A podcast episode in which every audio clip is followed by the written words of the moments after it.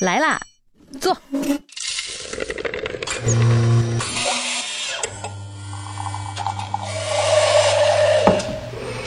您的半拿铁，请慢用。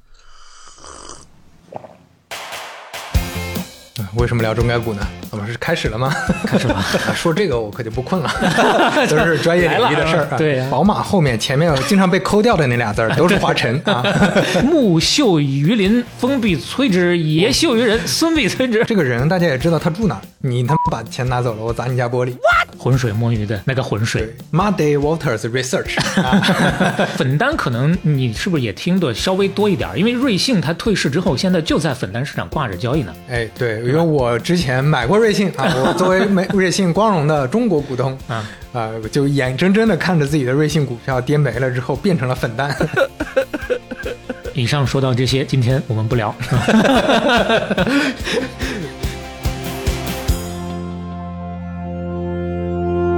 半打铁第二期开始，各位好，我是肖磊，我是刘飞。这期我们聊中概股。为什么聊中概股？那是因为最近中概股发生的故事比较多，对，很多人手里的口袋里的钱比较少了。如果说你没有中概股的持仓啊，但是你从新闻上大概也能听到，隔三差五的就什么美国证监会又把什么中国公司列入到预摘牌名单当中了啊，就类似的这样一些消息吧。这背后其实都是跟中概股的某种意义上加引号的危机有关系的。对，就这背后到底有哪些我们能看到的一些侧面的信息，对吧？大家还是挺关心的。就除了这里面比较明确的几个，比如说滴滴上市，呃，监管的问题，然后其他的互联网企业现在遇到的增长的瓶颈之外，包括中美之间的一些摩擦。嗯嗯，对。以上说到这些，今天我们不聊。对我们挑的就是 其他的一些可能其他的。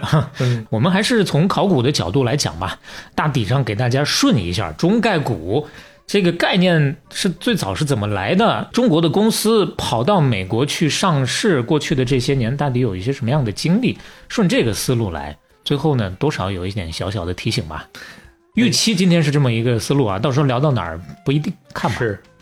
哎，我有一个比较基础的问题啊，就中概股就是中国概念股啊，对吧？那它是不是指的主要就是互联网公司？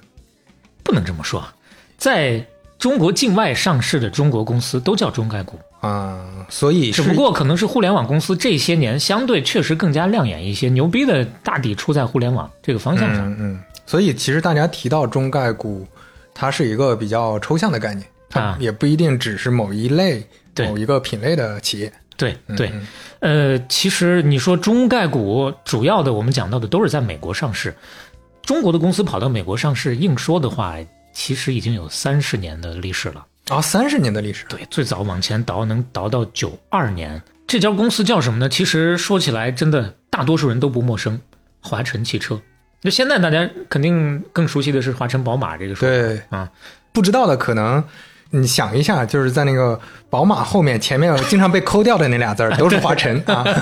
对，这个公司呢，算是啊，在它之前从来没有一个中国大陆的企业在美股上市，所以它算是第一个中概股。哎，所以它是通过什么途径上市的呢？这个故事讲一讲吧。第一个吃螃蟹的，确实它会克服很多很多的。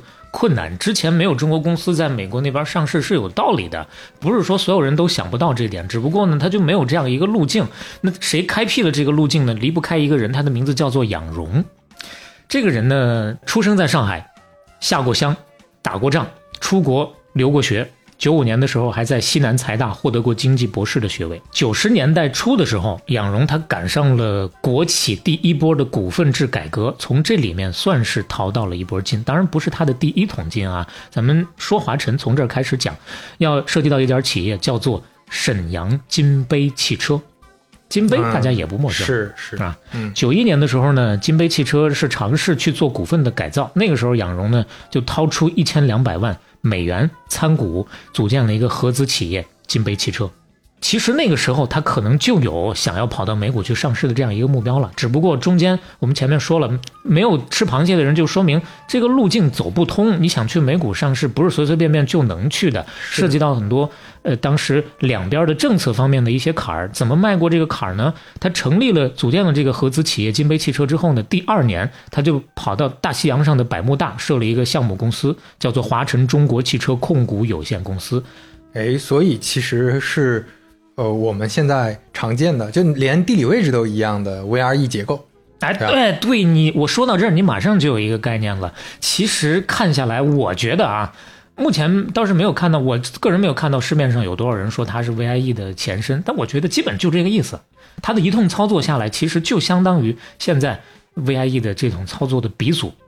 从核心思想上，我觉得是一样的。对，它是通过中间有一层控股公司。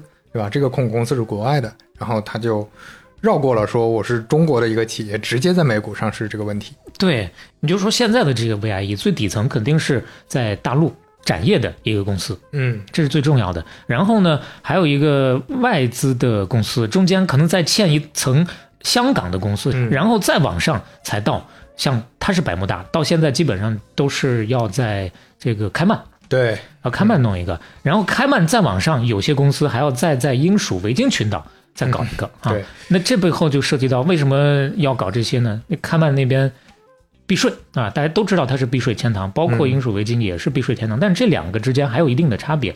开曼这边呢，它相关的一些披露的要求基本都是符合美股上市的要求的。嗯，但英属维京那边呢，没有什么披露的要求。你想在美股上市，你只在英属维京这样一个。呃，公司是不行的。但之所以要设这一层，是因为它就是因为没有披露要求，所以背后的出资方可以更好的隐藏自己。嗯，是。所以其实这种到后面我们看到，我记得一四年创业的时候，我们那个项目也是在开曼，嗯，会想通过 VIE 结构去去拿美元资金嘛。嗯嗯。对，就你要也要有国外的钱进来，其实大家也得通过这种方式操作。对，到到未来上市，大家也通过这种方式。包括后期的这个退出啊，其实说到这儿就涉及到什么呢？涉及到这个为什么过去的这些年有这么多的中概股跑到美国去上市了？是对吧？那是为什么呢？哎，很有几个主要的点：第一，境外的上市门槛低；第二呢，美国资本市场更成熟；第三，有一个集聚集的效应，面子的问题。就每一个方面，其实稍微展开一下，大家相应都好理解。对于大部分人来讲，大家可能。过去这些年，你如果对这个方面没有太多的了解的话，大抵你也知道为什么要跑到美国上市，因为在 A 股很长一段时间之内，这些公司上不了市，对，不符合条件嘛，不符合条件，最起码的一个盈利的要求，它就达不到，是吧？对，这互联网公司都是在它现在的市场地位很多年才开始盈利的，京东啊、百度啊，都是在很多年之后创业很多年之后才开始盈利的。对，这个也很正常，因为最开始大家讲的故事还是。呃，所谓用户增长的故事是，当然现在互联网的这样一种模式大家都认可了，但是当年你不管你认不认可，A 股的我大 A 的标准就是在这儿，你达不到这个标准就没法上市。那么去美国，从政策之上，它的门槛就相对更低一些，你可以上市，而且它不用排队啊。美国是注册制啊，我们这边是审核制啊，啊，我们要排队的呀。他们那边你这整个的也会快很多，嗯。那包括逃避监管也是一个考量。刚刚我们谈到这个 VIE，你通过 VIE 结构，某种意义上，它就是不说为了逃避监管吧，它就是能够达到逃避监管的这样一个作用。嗯嗯。还有就是你刚刚说到的，也提到过资金退出的问题，特别是互联网企业最初的投资者里面，很大一部分都是国际投资机构啊，美元资金去美国上市，他们退出渠道更加通畅一些，这个对他们来讲也很重要。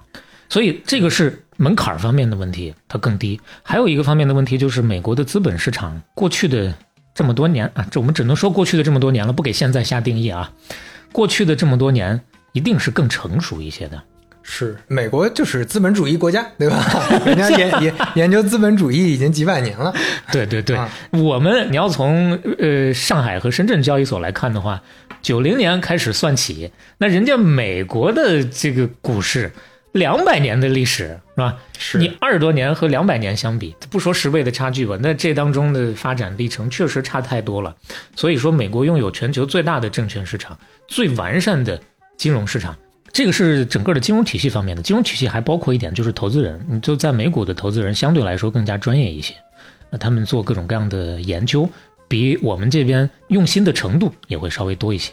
是，另外呢，就是某种意义上叫做羊群效应吧。你能去美国上市，过去的这么多年，大家都觉得面子大呀，广告效应好啊。你现在还有很多招摇撞骗的公司，我纳斯达克上市怎么怎么着呢？摆拍是吧？啊，对，就 前一阵不是也有那个假新闻嘛？对啊，有对赌协议，所以说必须要上市，那是还是港股的呢？那还是假的呢？是吧？那你说美股上市，说起来都是特别有面子的一个事情，能够帮公司更好的树立一个叫国际化的形象吧？对，因为本身大家改革开放之后，其实对呃美的的这个资本市场，大家其实很向往的，嗯以及说对那边的这个整个上市公司的形象，也都是觉得更高大一些。而且我我记得就是在互联网创业这个热潮当中，基本上大家创业者都是把能去纳斯达克。敲钟 当成一个很，就你都不不言自明的一个目标，就你创业就是为了这，你还能为了啥？对啊？那个时候都是这样。嗯，对，就你想目标都已经在这个地方，你去不了，那就是你不行啊，啊，是所以大家都要往那儿去。那事实上，最开始的这一波又一波去了之后，确实对于公司的发展来讲，很大的一个助力。刚我们不是说华晨汽车嘛，第一家，他去美股上完市之后，九五年刚提到的仰荣从幕后走到台前，成了这个金杯客车的董事长。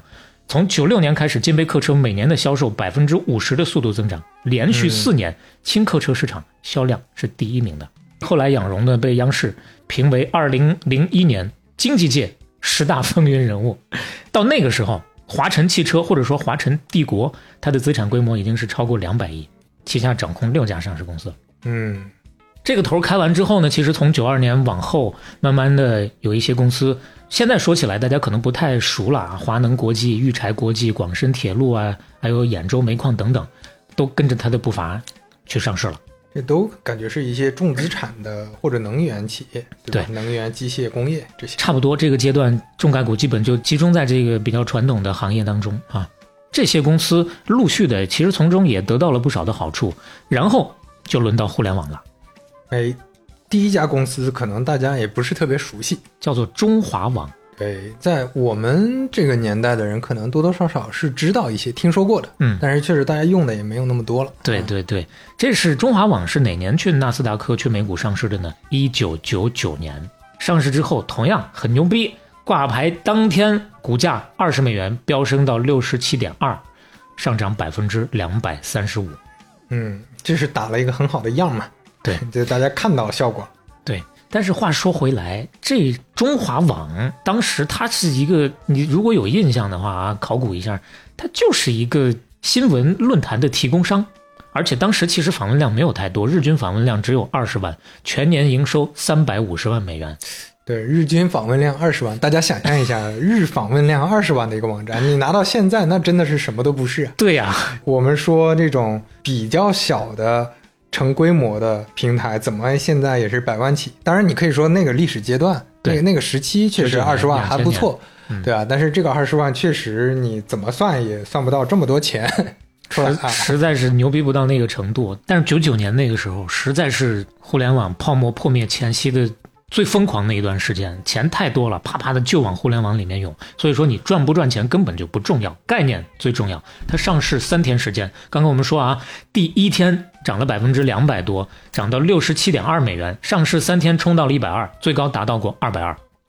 是，你看这个涨幅跟几年前就历史不断重演，跟嗯几年前那个移动互联网那一波是涨幅也是何其相似，对，何其相似。而且后面大家都知道更何其相似的在什么地方，对吧？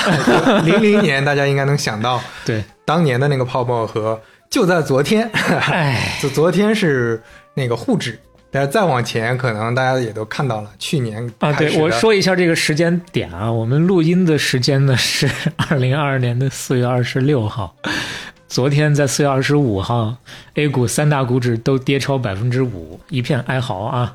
呃，这是一个稍微的 mark 一下，当然港股其实涨走的也不好。那今天呢，政策稍微的呵护了一下，稍微的抵抗了一下，但最终还都是收绿的。所以将来什么时候，我们录音的此刻，将来市场会变成什么样，一切都还是未知数。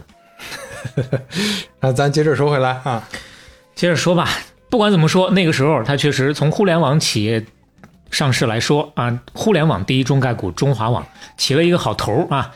之后呢，中国企业在华尔街一波一波的，特别是互联网企业上市的热潮，就更加的汹涌澎湃了。从九九年到一一年，一共有两百六十九家中概股赴美上市。啊，你看，就这短短的十二年间吧，就两百多家了，平均一年那就得有十几家，二十家左右。对啊，零五年的时候，中国赴美上市的企业三十六家，到去年已经有超过六百家，总数啊。嗯，所以说，这个中间的这个变化确实能够感受得出来。那这个过程当中，大家都很熟的三大门户：搜狐、新浪、网易，这是最早的一波两千年上的第一代互联网公司啊，巨头。啊。对你刚我们说 VIE 啊，基本上说起来的话，最早通过 VIE 去美股上市的，大家公认都是新浪搞出来的啊。嗯，就是现在的这个 VIE 的整体的这个架构。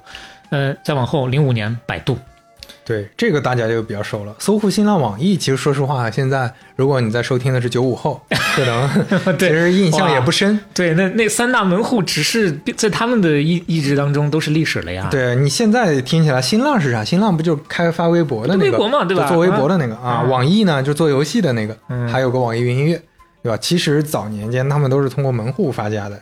就那会儿，哎，那会儿说起来啊，他们某种意义上，我们上高中的时候学的时候，都让他们是是搜索网站，就百度叫垂直类的搜索，这三大门户叫什么搜索？目录索引嘛，目录索引类的。对对，啊，还是分类索引、目录索引，对往这个方向去给它归类的。是那个时候其实。呃，没有说我们从现在的什么 Web 一、Web 二是这这种看法，或者说从那个时候是叫门户，对吧？是编辑专业的去做一些文章的采集，对吧？我挂到这上面，通过分类去获取。对百度刚出来的时候，其实大家只是觉得方便，是但是其实没有意识到百度是个碾压式的革命性的对革命性的一个产品。你想嘛，在呃搜狐、新浪、网易那个时代，在那之前，可能大家用的这叫什么三七二幺啊，那个时候大家周鸿祎啊，呃，对，嗯为什么出现三七二幺？因为是最早上网只能通过记域名，就大家网友之间交流都是，哎，我这儿有个域名特别牛逼，嗯我告诉你，然后你回去一上网，我操牛逼，你就赶快在小本本上，对吧？那把地址记下来。对，你把地址记下来，这个域名是啥？后来地址记得比较多了，嗯最后就出现了那个像周鸿祎的三七二幺，当时是这个三七二幺网络实名。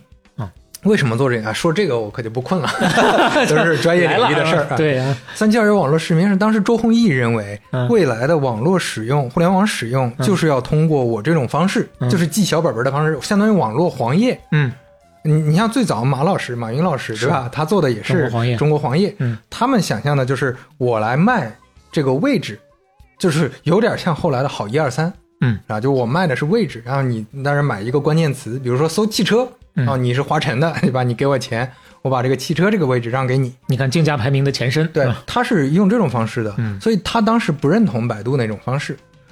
于军老师就我以前的老上级，嗯他在周鸿祎那儿待过一段时间，嗯他其实是想把三七二幺改成搜索引擎的，然后周鸿祎不认同，他觉得这个逻辑不对，然后把那个于军推荐到了百度，所以他在百度把这个做起来。你看看，所以周鸿祎在他自己的自传里都提到过这个事儿，是吧他说：“哎呀，当时年轻的小伙子啊，于军 来我这儿，我没有留住他，我当时想不明白这个事儿。”确实，你站在那个时间点，想要跨两步看到将来会是这样一种图景，还挺考验人的。就大家对于总容量的想象，还是需要一些魄力的。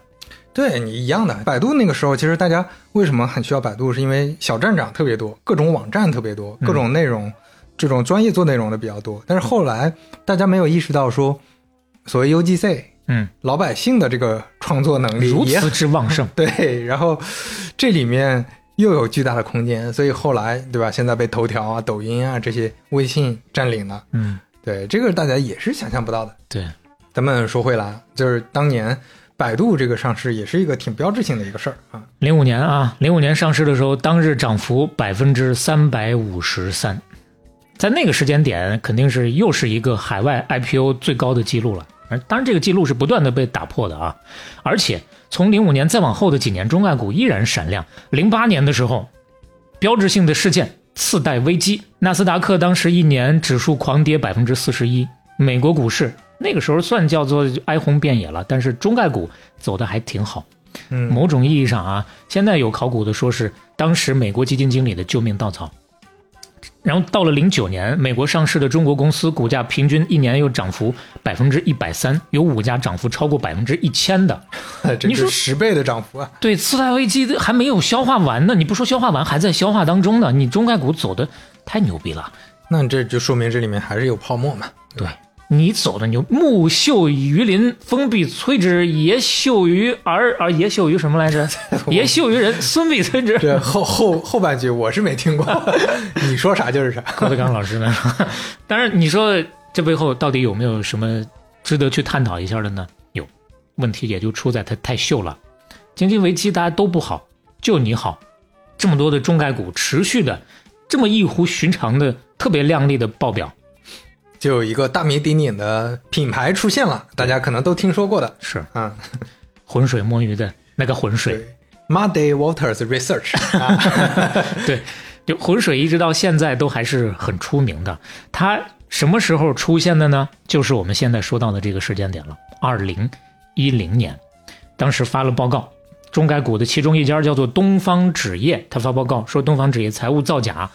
从东方纸业算是一战成名的，也是因为东方纸业这家公司才出来的。说到这儿，就得介绍一下浑水的这个创始人了啊，叫做卡森·布洛克。哎，这是个什么人呢？这个小伙子当时还是小伙子啊，说起来挺有意思，从小就对中国特别有兴趣。为了了解中国文化，大学的时候他主修的是金融，一边还辅修了中文。所以他其实是刻意的去做了很多准备，对吧？针对中国的很多准备。呃，算是吧，因为他大学毕业之后，九七年其实就跑到中国来了，想要在中国办一家金融服务公司，但是没成功，待了一年多就回美国了。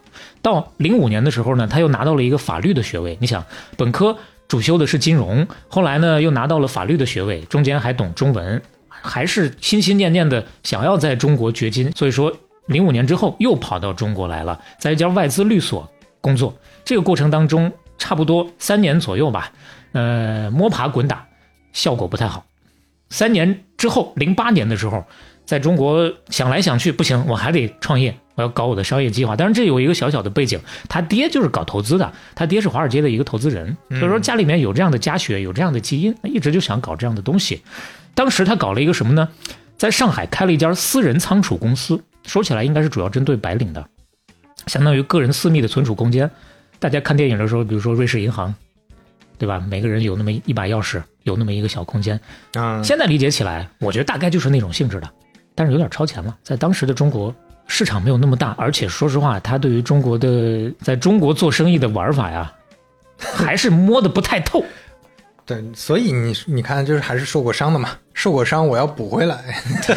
对，而且他受的这个伤，他直言不讳啊。在后面有一次他接受采访的时候说了。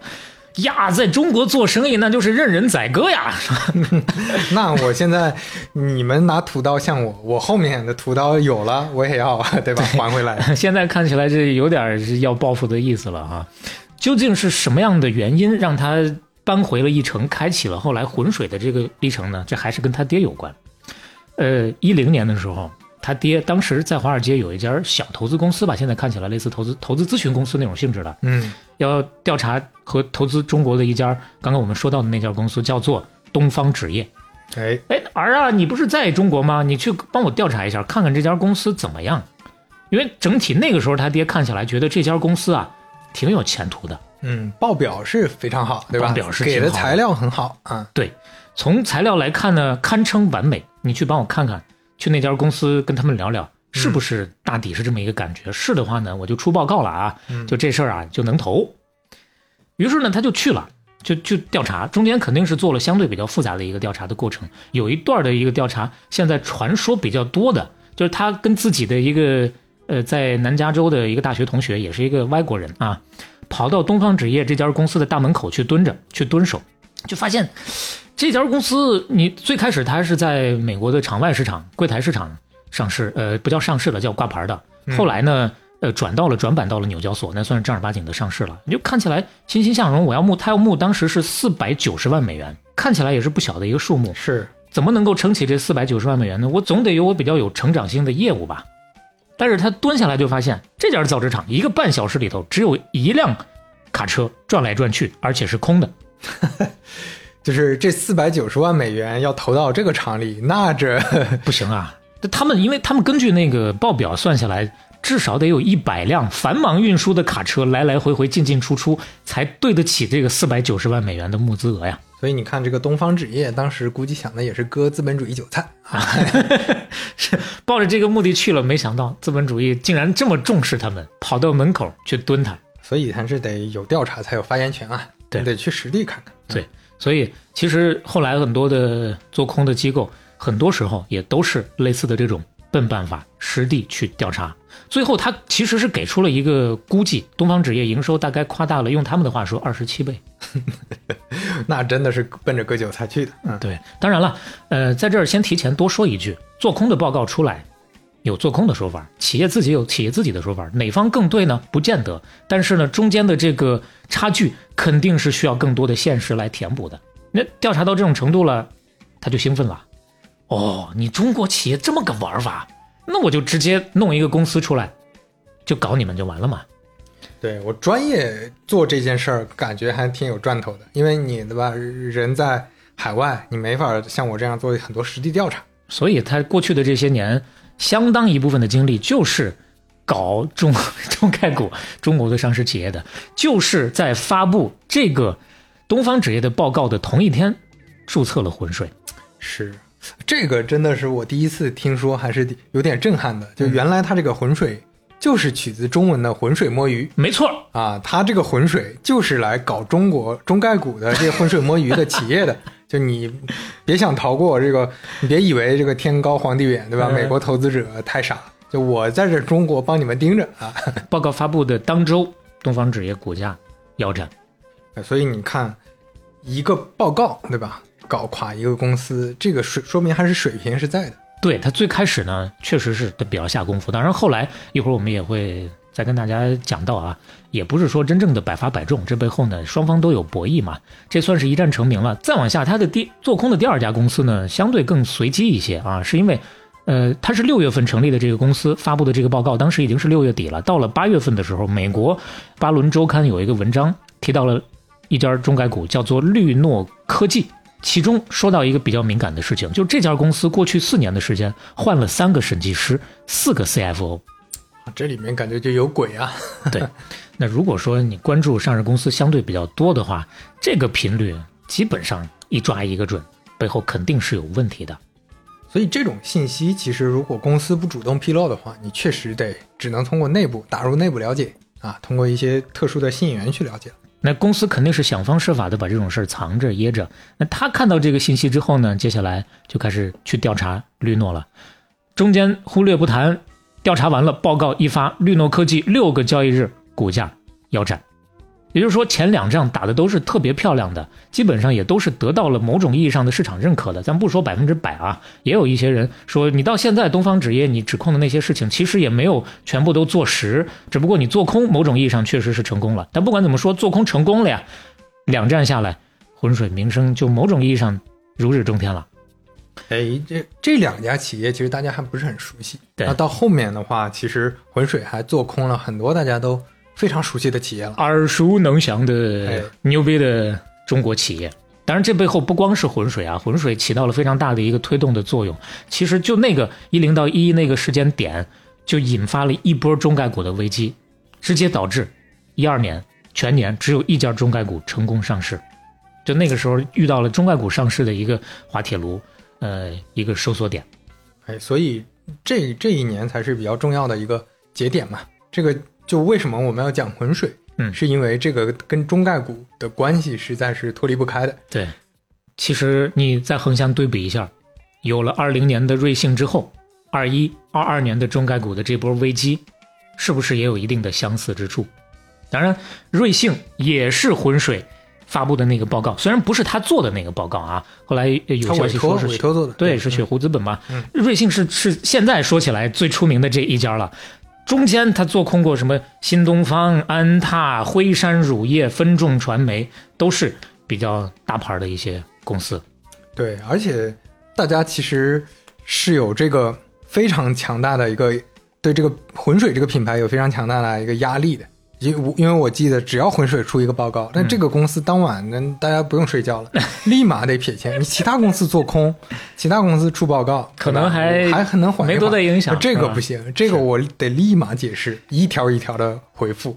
他的这个命中率确实高，按照布洛克给出的一个数据，他的说法啊，我们的命中率基本上百分之七十左右。但即使是他自己说，也不过就是百分之七十嘛。这背后当然也是存在一些没有命中的情况。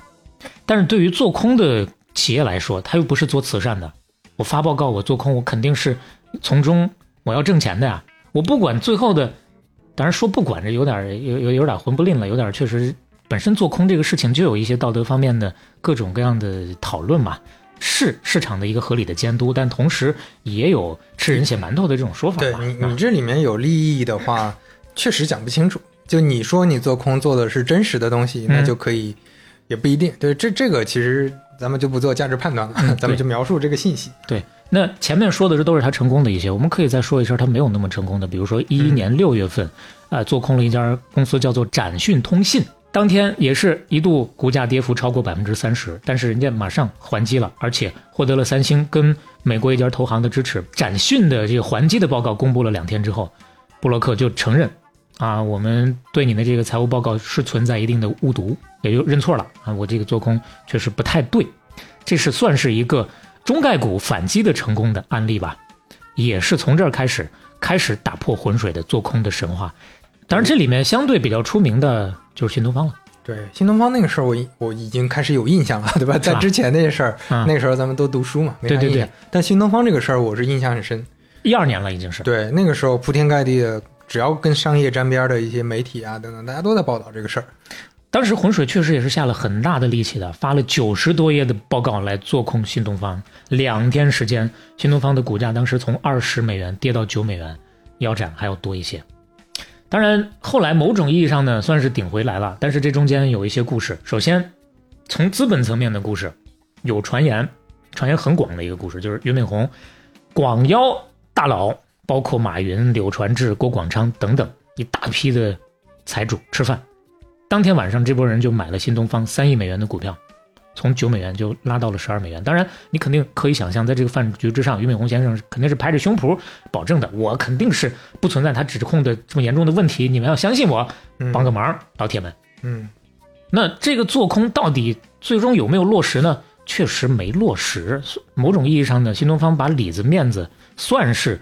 呃，都挣回来了吧？俞敏洪后来花了一千五百万美元，聘请了独立的调查团进驻新东方调查，包括硬盘呐、各种报表啊、各种原始的账单，花了一年半的时间，最后向 SEC 美国证券交易委员会，大家说起来都爱叫美国证监会啊，更好理解，把这个报告递交了，然后美国证监会认可了这份报告，通过了审核，然后呢，股价大涨，但这已经是一年半的时间过去了。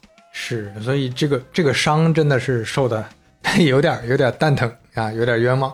所以你看，这就是他的问题。你说这种我观察到的，或者我通过间接的方式获取到的信息，它也有不准的地方。因为我印象中，你像瑞信当然是造假了，但他获取的方式就是通过打单子，他去各个店里去打的实际的单子，是还几万小时的这个监控啊录像啊，对监控嘛录像。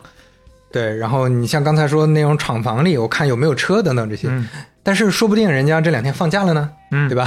就说不定这些数据和信息你采集的中间间接的过程当中有一些意外，一些没了解到的情况呢。对，其实还是有一些这种概率问题。所以就看你这个功夫下的到底深不深了。你就说厂房放假这个事儿吧，除了瑞幸这个事儿之外啊，我还看到有在华尔当时在华尔街的一个基金经理谈到他。调查的几个做空的，就也有涉及到关于厂房这个事儿。说之前他的同事小伙伴跟着一帮人去一家企业，福建的一家企业去调研，哇，那个机器开的震天响，轰隆轰隆的，满负荷运转。回来之后呢，小伙伴很兴奋，这个头牛逼，没问题。结果呢，他后来去调查，看了一个相对更长的一个监控录像，就发现大部分时间厂房都是晚上都不开灯的，没有人的。嗯，就是他们去调查的那一天。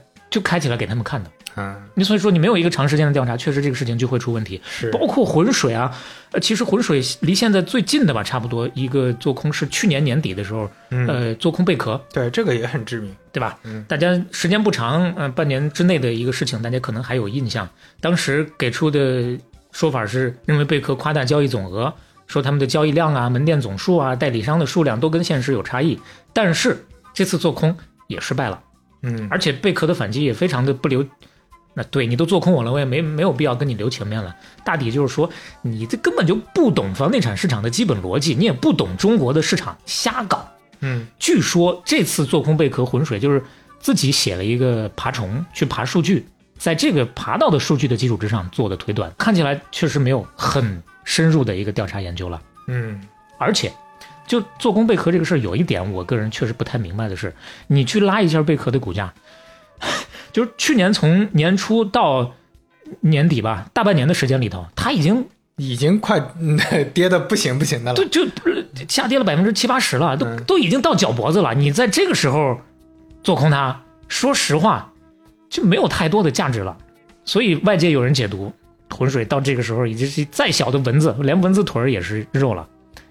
哪怕我看到一点的蛛丝马迹，它没有多大价值，我也要搞它一下，万一行呢？嗯，其实说到这儿，大体上有点感受。以上说到这些公司，基本上浑水，包括其他的做空机构啊，还有一个跟中概股相对缘分比较多的香源，我们就不展开了，都是抓着你财务造假来打你的。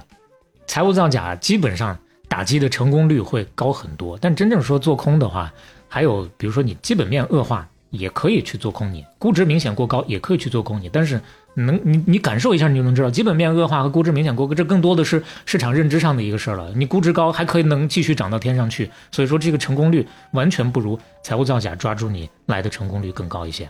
是，而且这个过程当中要多说一句的是什么呢？财务造假这个事情确实不是那么好发现的一个事儿。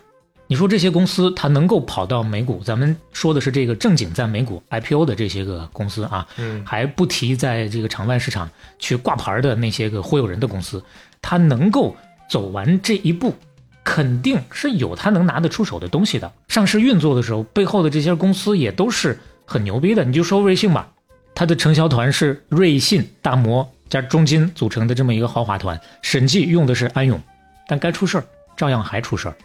其实刚才最开始咱不是说了吗？外国的投资人他也精啊，他要真正的下手之前，也会想方设法的去做尽职调查的，也有找到四大做审计的，但是同样会出问题。就是通过这个事儿，也是给到大家一个提醒，并不是说所有高大上的大机构的调研能力都很强，中间也有失手的时候。所以说咱们说这么多，其实就是想表达一个事儿，就中概股呢，在那边之前，大家这种集聚效应啊，或者说大家在那边上的很风光，就背后有一定程度的泡沫的存在。嗯，这个泡沫还制造了一些商机，比如说浑水的出现，对然后又让这个泡沫给跌掉了。这是之前中概股面临的一次很剧烈的波动。而且说到这儿，更多的还是相对比较正经的一些中概股。除了这些之外，还有一些忽悠人的所谓的中概股。有些中国的公司吧，本身你想要在美国以 IPO 的方式去上市，做不到。于是乎呢，其实你真正的要去美国上市，还有其他的方法，哎反向收购。通俗的讲，就是借壳买壳。所谓就大家好理解的话，就是那种皮包公司，对吧？在美国就是个买皮包壳公司，哎，就是个壳儿。我实际业务就是在国内。买壳呢，这就涉及到美国的另外一个市场了。刚刚我们提过几嘴的场外的市场，这个说起来呢，稍稍的有那么一点点的小小的复杂。场外的市场又分成 OTC、BB 和 OTC 市场。这个什么叫做 OTC 呢？Over the counter，嗯，就是柜台交易。OTC BB 呢是 Over the counter bulletin board，场外的柜台交易公告板。哎，那这个我不太理解的是 OTC、OTC、BB 和粉单是什么关系？是这样的啊，简单解释，因为粉单可能你是不是也听的稍微多一点儿？因为瑞幸它退市之后，现在就在粉单市场挂着交易呢。哎，对，因为我之前买过瑞幸 啊，我作为美瑞幸光荣的中国股东啊呃、就眼睁睁的看着自己的瑞幸股票跌没了之后变成了粉单。啊，变成了其实粉单也是可以交易的，只不过粉单市场的交易量啊特别小，但瑞幸已经算大的了。我这段时间看过，它一天大概有个几百万的交易量，对，但是大部分的大量的在粉单市场挂牌的交易量是很少，少到什么程度？零。这个粉单市场我给你讲一下啊，OTC BB 是单独的一个市场，嗯，在这个市场之上，刚刚我们说到这些壳公司，基本就是在这儿的，没有什么负债，相对比较干净，但是呢，确实也没有什么正经的业务了。你要是说通过借壳的方式，你跑到这儿来上市，这是一部分。这个粉单呢，它是属于另外一个 OTC 市场，跟 OTC BB 还不是一回事儿。嗯 OTC 市场呢分成三个层级，QX、QB 和 Pink，Pink 就是这个粉单市场。粉单其实是最低级的一个市场。对 QX 和 QB 呢，还是有一些财务披露的要求的，就这些公司还算某种意义上的相对正经的公司。但是，一旦到了这个粉单市场，我给你打个比方啊，你比如说正常的你美股的纳斯达克和纽交所，你把它认为是高级商场、大商场啊，你能够进到大商场里面去卖的，那肯定至少你得是个牌子吧，最牛逼的牌子在里面，稍差点的也行，但实在是太差的，你不是个牌子，你进不去。这个 OTC BB 的市场呢，包括 OTC BB，包括那 QX QB 啊，就是前面上面的在粉单市场上面的那两层，你可以认为是门面房。粉单市场是啥？它就是赶集，就是更小的一些小摊儿、啊，没有任何财务披露和公司门槛的要求。你自己家里头种了两根黄瓜吃不了了，你推个车子去也可以。大家看过《华尔街之狼》的话，可能对里面那个、哎那个场景非常有深刻印象，就是是男主 Jordan，对吧？他就在那个粉单市场，在一个小破屋里，对对吧？风生水起的跟别人打电话，谈笑风生啊，是是是是那个谈笑的就是粉单。就是粉单市场卖的就是粉单市场的这些个垃圾票，对，然后他们都不是通过很多专业的，就大家看到的什么电电脑屏幕，对吧？各种大的好的设备，就专业的电子化交易，他们就是拿手签，跟开支票一样啊。这就是场外市场，有做市商的，所以你就知道这里面的企业到底是一个啥水平。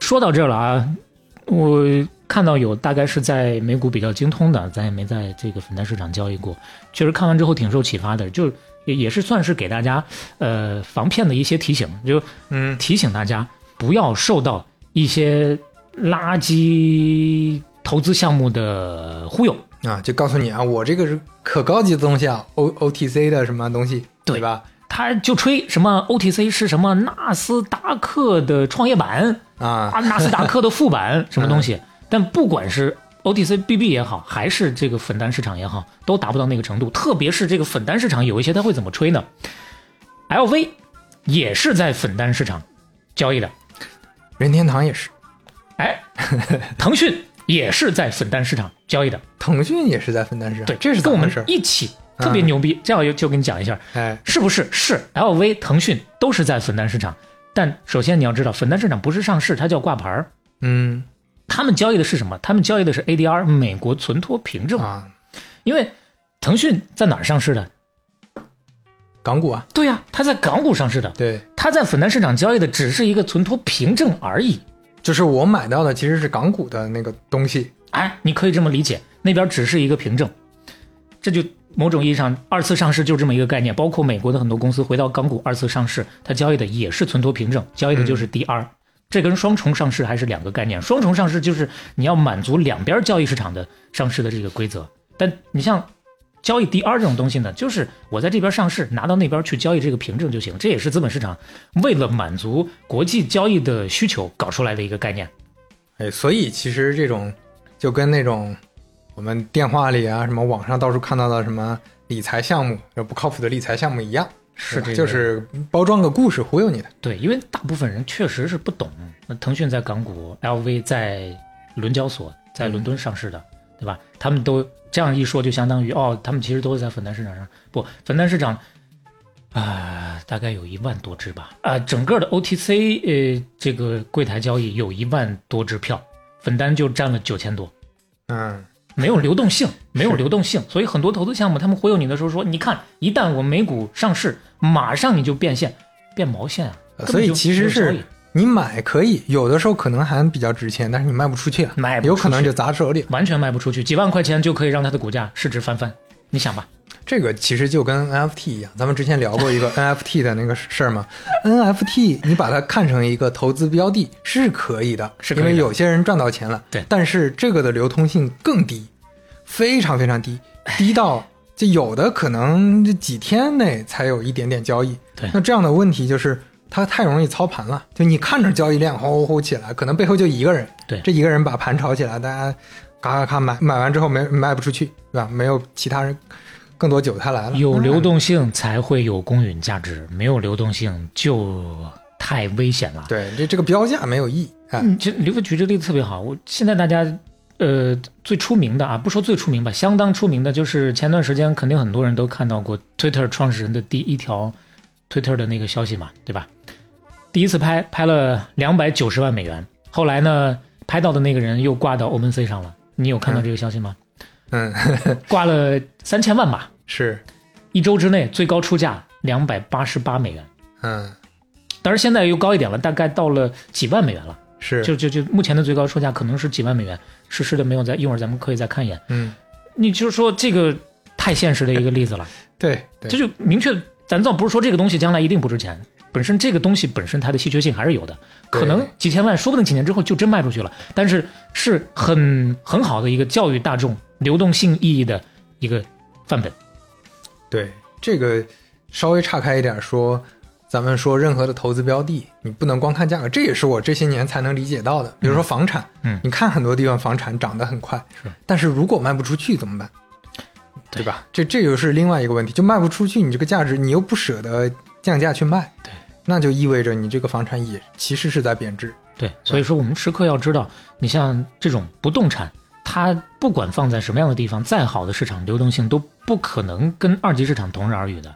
你要明始终明确它的流动性在质上的一个差异没错，咱们聊回来啊，就刚才聊到哪儿了？OTC 啊，啊。OTC 当然粉单市场呢，嗯、倒也不是说所有的只要是在粉单市场的都完全没有戏，有啊粉呃整个的粉单市场也有每年有那么一定的比例能够所谓的转板到纳斯达克到纽交所的，呃比例大概在多少呢？千分之一左右吧，所以说也是无限趋近于零的一个数字。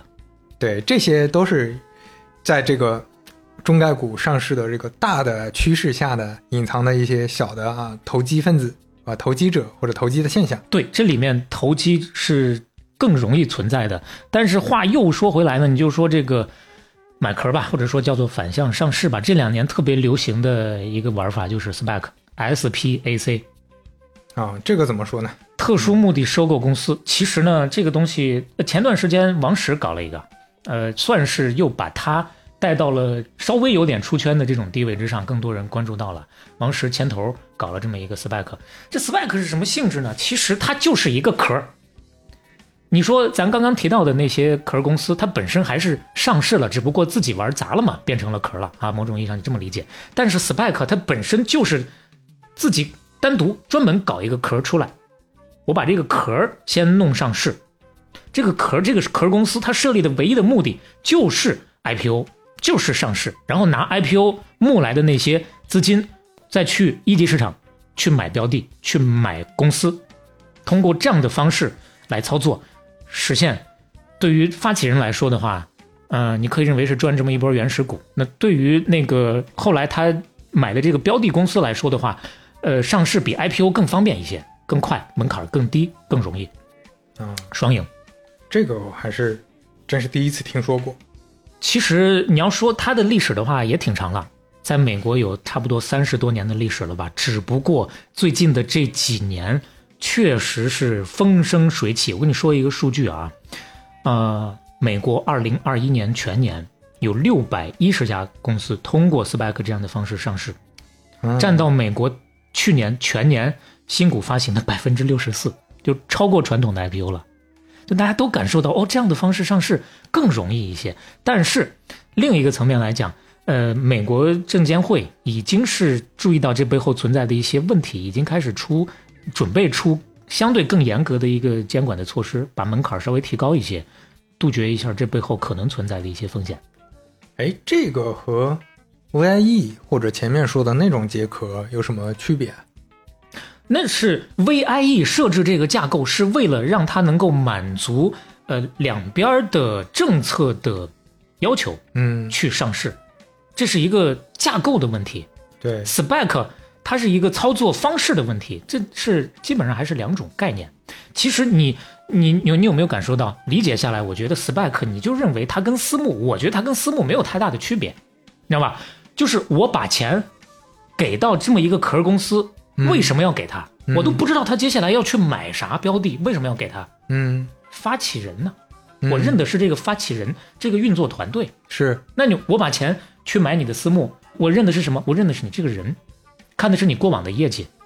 哦，所以其实是一个壳公司，而不是私募，来把这个钱存起来、募对集起来，对然后我再把下面那个公司买进来对，啊。它其实不是一个上市的逻辑是上市的逻辑啊。啊，那它其实用这个壳公司上市哎，对，啊。你现在理解了，他搞这个壳公司出来就是直接上市，上市的时候它还是个壳，嗯，上完市用这个壳把钱弄来之后，再去呃去这个一级市场去买公司。那它上市的时候岂不是要讲一个大故事？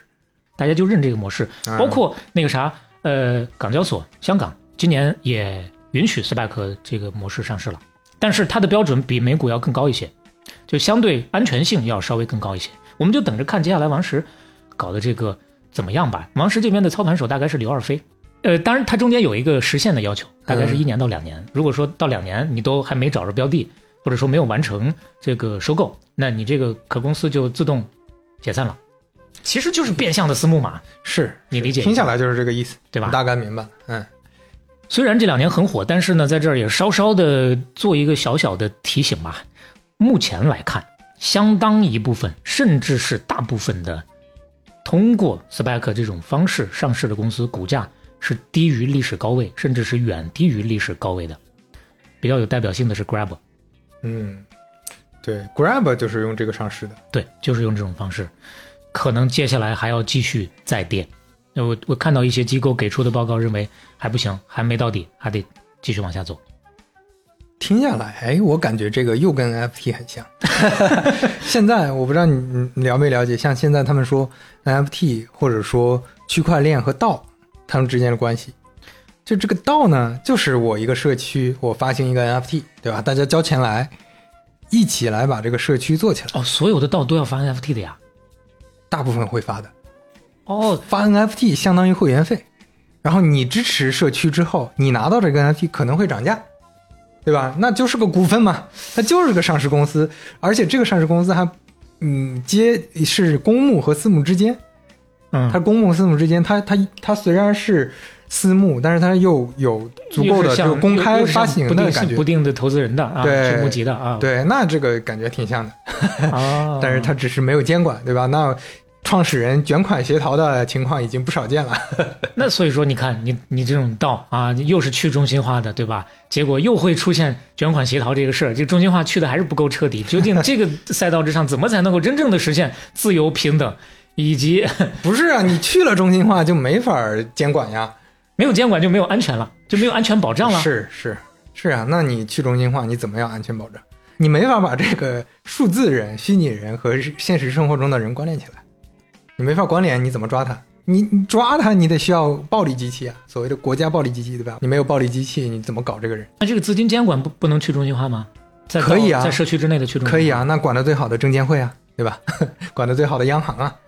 就你说国家的这种监管，为什么信央行？是我是信美国政府，嗯你你你得先信政府，嗯才能信央行、信证监会，你你都没有政府，对吧？那除非出现一个大中央，或者说出现一个意见领袖，这个人大家也知道他住哪儿，你他妈把钱拿走了，我砸你家玻璃，对吧？那这种可以，但你 你都不知道这个人，那这个人跟你保证说我有监管，那有啥意义？没有意义。你要这么说的话，你看这个 SPAC 还是相对来说啊，因因为它是还是明着的啊，因为你相信这个人才去搞。但是话说回来，最后的最后啊，今天算是结束了啊，结尾了，做一个小小的总结，以 SPAC 做总结吧。用股神巴老爷子巴菲特的话来说，SPAC 就是拿别人的钱来赌博。对，那你确实听下来更像赌博，因为上市公司上市的时候，至少你还是有一些业务，对吧？我有一些可判断的信息和数据。对，但是 你说这种模式，我听下来就是啥都没有的时候，对我先给你承诺，那这个风险岂不就所以说，其实就相当于变相的把上市的意义瓦解了，仅仅是通过上市这个渠道来实现募资的目的了，而不是支持实业的目的了，是吧？对最起码他把这个支持通过直接融资的方式来支持实业，又变成了两段式的了。但是话说回来，这个钱如果他最后过了两年了啊，一般是一到两年嘛，最后这事儿没干成，钱退你。啊？还有这种啊对说法？就是它整体的有一定的保障，所以说才会有更多的人愿意通过这样的方式来投资，嗯，其实就是个公募基金，就是个基金听下来，就是公募基金。对嗯，呃，算是介于私募和公募之间的这么一个形式啊。好了，基本上今天就聊这些了。好，那、从中概股的简单的历史吧，到最后的某种意义上的一个投资提醒，呃，让大家多多少少之前可能关注不太多的一些方向，简单的稍微了解一下。但是你如果想要更深入的了解的话，少不了自己还要再多做点研究吧。就是一个基本的一些知识科普，嗯我们自己也在学习，就是这些概念。以后听到类似的故事，你大概知道怎么回事儿，对这个挺重要的。所以最后依然是我们的宗旨。呃，学习的过程当中，如果有不甚精准的地方，欢迎大家随时来指正、提意见，甚至于喷，都是可以的。好嘞，那今天咱们就先聊到这儿。半打铁第二期杀青是吧？杀青结束。